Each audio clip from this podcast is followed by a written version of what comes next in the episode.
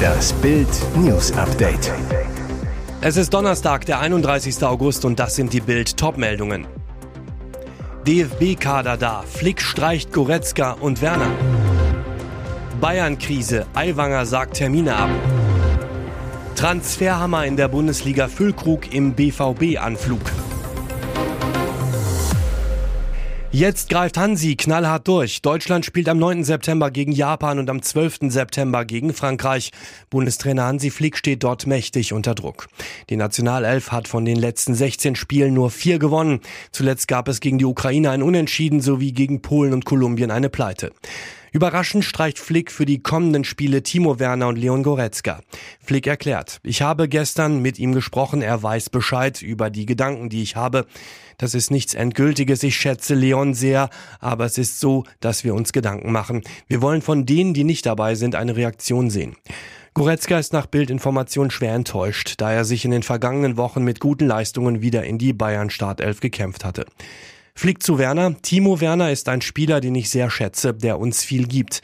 Er hat im Moment auch im Verein nicht ganz die Form, muss an gewissen Dingen arbeiten. Ich bin überzeugt bei ihm, wie auch bei Leon, dass sie dann auch wieder zurückkommen zur Nationalmannschaft. Dafür nominiert Flick Pascal Groß von Brighton Hove Albion. Der gebürtige Mannheimer war 2017 für drei Millionen Euro von Ingolstadt auf die Insel gewechselt. Mit 27 Toren im englischen Oberhaus ist er nun der erfolgreichste Premier League Knipser in der Geschichte Brightons seine Nationalmannschaftspremiere. Bislang war Groß nur für die deutsche U20-Auswahl aufgelaufen. Das ist aber auch schon zwölf Jahre her.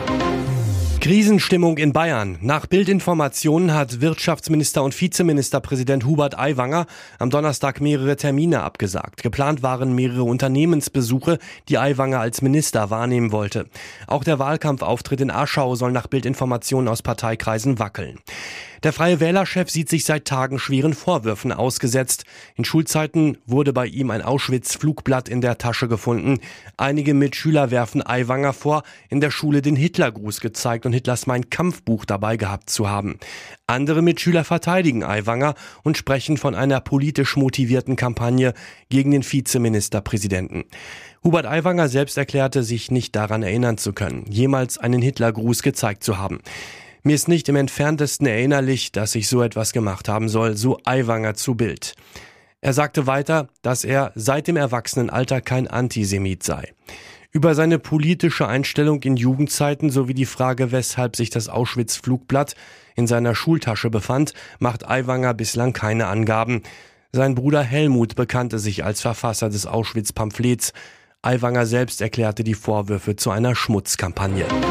Erschreckende Zahlen. Mehr als jeder dritte Minderjährige in Deutschland hat bereits einen Porno gesehen, trotz Jugendschutzes. Besonders schlimm, die Kinder kommen meist nicht freiwillig mit Sexfilmen in Kontakt, sondern bekommen sie zugeschickt oder gezeigt.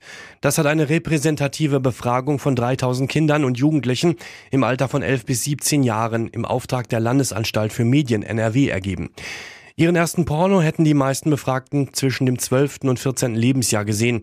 Zwischen Mädchen und Jungen gäbe es dabei kaum einen Unterschied. Problematisch sei, dass pornografische Inhalte die eigene Sexualität möglicherweise beeinflussen, so die Experten. So bewertete nur ein Drittel der Befragten die Pornos als unrealistisch. Bei den 11- bis 13-jährigen Jungen waren es sogar nur 19 Prozent. Die Ergebnisse legen nahe, dass der Pornografiekonsum das Verhalten von Kindern und Jugendlichen beeinflusst.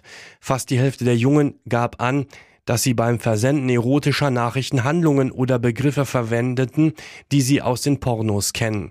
Bei Mädchen sei dieser Zusammenhang deutlich schwächer ausgeprägt. Die Landesanstalt für Medien NRW versucht seit längerem, die gesetzlich vorgeschriebenen Altersverifikationssysteme bei den Betreibern von Pornoportalen durchzusetzen.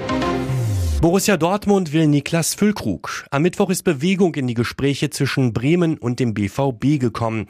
Nach Bildinformationen soll zwischen Werder und Dortmund eine Ablösesumme von rund 13 Millionen Euro im Gespräch sein. Hinzu kämen weitere Millionen Euro an Bonuszahlungen. Heute könnte noch der Medizincheck im Ruhrgebiet folgen und der Transferkracher über die Bühne gehen. Perfekt ist der Wechsel aber noch nicht. Details sind noch zu klären. Sport 1 berichtete zuerst. Der BVB drängte kurz vor Transfertoreschluss auf eine weitere Verpflichtung in der Offensive. Eigentlich hatte das Team um Sportdirektor Sebastian Kehl nur noch geplant, maximal rund 10 Millionen Euro in den Kader zu pumpen. Füllkrug und Dortmund. Passt das? Der Nationalstürmer passt ins gesuchte Profil von Trainer Edin Terzic. Der Coach wollte für den Sturm einen zweiten klaren Zielspieler, der Bälle festmachen und seine Mitspieler in Szene setzen kann. Problem, Füllkrug müsste sich hinter Stammstürmer Sebastian Aller anstellen. Im Jahr vor der Heim-EM wäre er unter Terzic nicht gesetzt. Trotzdem, bei drei Wettbewerben wird Füllkrug seine Einsätze bekommen und wohl auch in der Nationalmannschaft als BVB-Spieler mit einem anderen Selbstverständnis auftreten können, wenn die Clubs die letzten Details noch klären. Und jetzt weitere wichtige Meldungen des Tages vom Bild Newsdesk.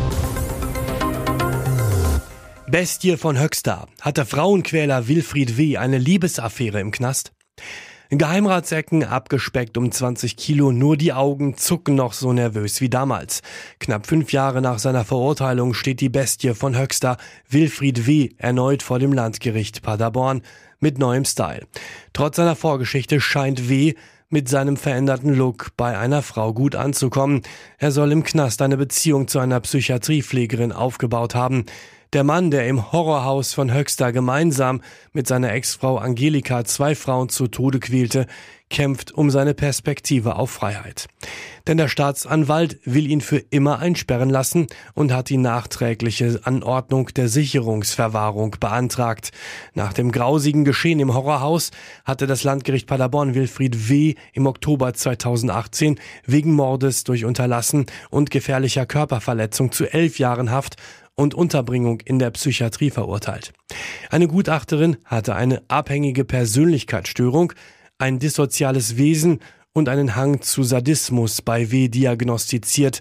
Außerdem bescheinigte sie ihm einen IQ von 59 und eine verminderte Schuldfähigkeit. W könne Gut und Böse nicht unterscheiden. Doch in der Psychiatrie kamen schnell Zweifel auf. Nach Bildinformationen begann Wilfried W. in der Knastklinik ein Verhältnis mit einer Pflegerin, die ihn mehrmals täglich in seinem Zimmer besucht hatte.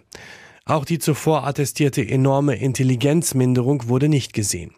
Mehr dazu lesen Sie auf Bild.de. Erste Zahlen zur Kindergrundsicherung bis zu 636 Euro im Monat. Bundesfamilienministerin Lisa Paus hat erstmals eine Einschätzung abgegeben, wie hoch die geplante Kindergrundsicherung im Fall von armutsgefährdeten Kindern ausfallen könnte. Es könnten sich 2025 Leistungen von 530 Euro für die kleinsten und bis 636 Euro für die ältesten Kinder ergeben, sagte die Grünpolitikerin dem Redaktionsnetzwerk Deutschland. Dabei ist demnach die angekündigte Regelsatzerhöhung beim Bürgergeld um etwa 12 Prozent für 2024 und eine angenommene weitere moderate Erhöhung um drei Prozent im Folgejahr berücksichtigt. Das ist ein guter Betrag, um Kindern ein Stück weit mehr Teilhabe und Chancengleichheit zu verschaffen, sagte Paus. Bei den Beträgen handelt es sich demnach um die Summe aus dem zukünftigen Kindergarantiebetrag und dem Kinderzusatzbetrag. Die Ampelkoalition will in der Kindergrundsicherung bisherige Leistungen wie das Kindergeld, Leistungen aus dem Bürgergeld für Kinder oder den Kinderzuschlag bündeln. Die Einführung einer Kindergrundsicherung hatte die Ampel schon in ihrem Koalitionsvertrag vereinbart. Zwischen Grünen und FDP hatte sich allerdings ein Dauerstreit darüber entwickelt, wie viel Geld der Staat nun für die Kindergrundsicherung ausgeben soll und ob Leistungen erhöht werden sollen oder nicht. Erst in der Nacht zum Montag gab es eine Einigung. Hier ist das Bild News Update. Und das ist heute auch noch hörenswert. Die letzte Rose ist vergeben. Bei der Bachelorette gab es am Ende doch noch ein Happy End. Ihre wochenlange Suche nach Mr. Right war von so manchen Höhen geprägt, hatte aber zeitweise auch Tiefs. Macho-Männer sortierte Jennifer Saro konsequent aus. Kandidaten, die mit ihren Papa-Qualitäten prahlten, waren bei der Single-Mama ebenfalls chancenlos. Schließlich entschied sie sich für Influencer Finn. Aber wie ging es mit der Bachelorette und ihrem Auserwählten weiter? Eine Frage, die nicht nur Moderatorin Frauke Ludowig beim großen Wiedersehen nach dem Finale unter den Nägeln brannte. Schließlich liegen die Dreharbeiten inzwischen Wochen zurück. Erst als Ludwig nachhakte, gab es die Auflösung. Jennifer erzählte Happy, ja, wir sind immer noch zusammen. Weiter berichtete sie, es ist sehr vertraut, weil wir in den letzten Monaten gefühlt nur zwei Wochen nicht miteinander verbracht haben. Die intensive Zeit habe beide zusammengeschweißt. Sie habe auch schon seine Familie kennengelernt. Er versteht sich super mit ihrem kleinen Sohn Kiksi. Bisher musste das Paar seine Liebe verstecken, begab sich nur selten nach draußen für kleine Ausflüge. Wird diese Böhmermann-Show für das ZDF besonders teuer? Der Ex-Präsident des Bundesamts für Sicherheit in der Informationstechnik, Arne Schönbohm, fordert vom ZDF eine Entschädigung von 100.000 Euro. Grund eine ZDF-Sendung vom Oktober 2022, in der Satiriker Jan Böhmermann Schönbohm Nähe zu russischen Geheimdiensten vorgeworfen hatte. Der öffentlich-rechtliche Sender bestätigte am Mittwoch, dass ein entsprechendes Anwaltsschreiben vorliege. Gefordert wird die Abgabe einer Unterlassungsverpflichtungserklärung sowie eine Geldentschädigung in der besagten Höhe. Das ZDF hat die Forderung heute zurückgewiesen. Schönbohms Anwalt Markus Hennig teilte der Nachrichtenagentur dpa mit, dass das Schreiben in der vergangenen Woche an das ZDF geschickt worden sei. Das Magazin Bunte hatte zuerst über die Forderung berichtet. Unter anderem werde gefordert, dass nicht mehr behauptet werden dürfe, dass der Ex-Behördenchef bewusst in Kontakt mit Nachrichtendiensten in Russland oder anderen Ländern gestanden habe.